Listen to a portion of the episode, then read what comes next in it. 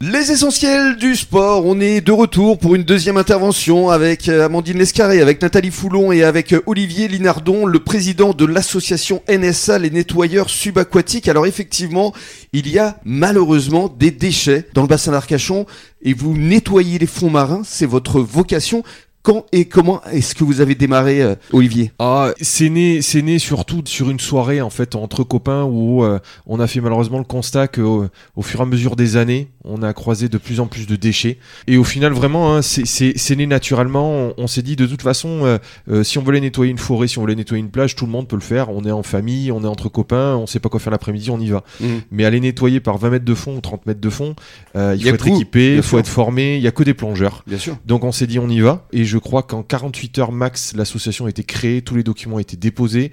Euh, donc c'est né vraiment très rapidement et très naturellement bah, du fait d'un constat assez simple. Mm. hein. Bien sûr. Alors votre premier nettoyage, c'était où et quand exactement? Alors les premiers nettoyages on les a fait sur Saint-Yves simplement parce que c'est c'est C'est- c'est mon quartier, c'est mon lieu. C'est euh, l'endroit où on plonge euh, le plus souvent. Oui, tout à fait. C'est- C'est un, c'est un des endroits les plus connus euh, du plongeur arcachonnais.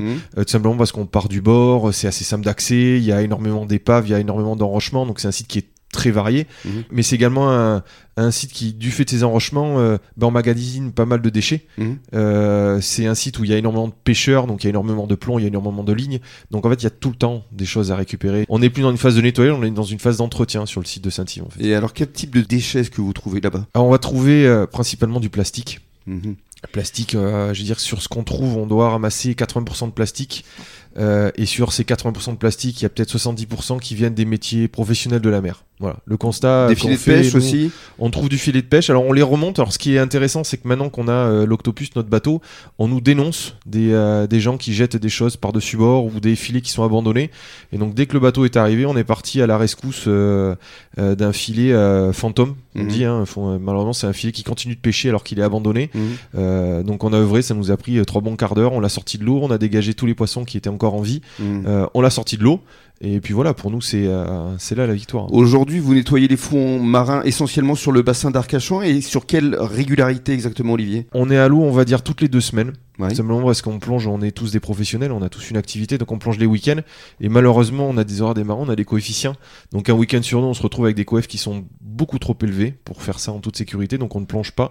Donc un week-end sur deux, on y est, euh, et on fait quasiment 90 plongées à l'année. 90 plongées à l'année. Et aujourd'hui, vous êtes combien dans votre Alors, association si je dis pas de bêtises, je crois qu'on est 86. Ce qui est énorme quand même. Alors on a démarré en fait très très très fort parce qu'on a on a démarré, on est quasiment une trentaine. hein. Parce que dès qu'on en a parlé, euh, Tout le monde oui, a souhaité vous aider. ouais. Oui, oui, tout plongeur euh, se régale, euh, se régale sous l'eau à regarder, à observer, à prendre des photos. Mais quand on leur dit, voilà, on peut lier l'utile à l'agréable, en fait, naturellement, on a beaucoup de gens qui sont venus et c'est ce qu'on voit encore. euh, je pense qu'on est, on est peu en structure associative avoir des adhérents tout au long de l'année, en fait. Mhm. Tous, les, tous les mois, tous les deux mois, on a, on a une prise de contact, on a quelqu'un qui s'inscrit.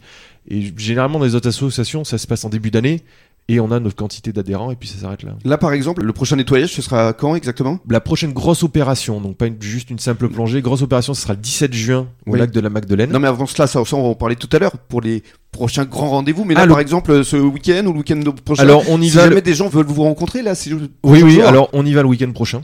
On y va le week-end Ce week-end. Ouais. Le, on y va le dimanche. Euh, De toute façon, pour ceux qui sont intéressés, on a un site internet. Dessus, on a notre, D'accord. on a notre agenda et on peut voir toutes les plongées, le lieu du rendez-vous, les heures. euh, pour venir nous rencontrer, franchement, c'est facile. Alors, le site internet, on le donne, Olivier? Ouais, tout à fait. Donc c'est nsa.pepsup.com. Voilà. Et vous recherchez. Point. Pepsup. Si vous recherchez NSA la teste de bûche sur Google, On- ça, vous ça le se trouve. Ouais. Très bien. C'est plus simple. Et dans quelques minutes, on va parler effectivement des prochains grands rendez-vous que vous fixe Olivier Linardon. À tout de suite.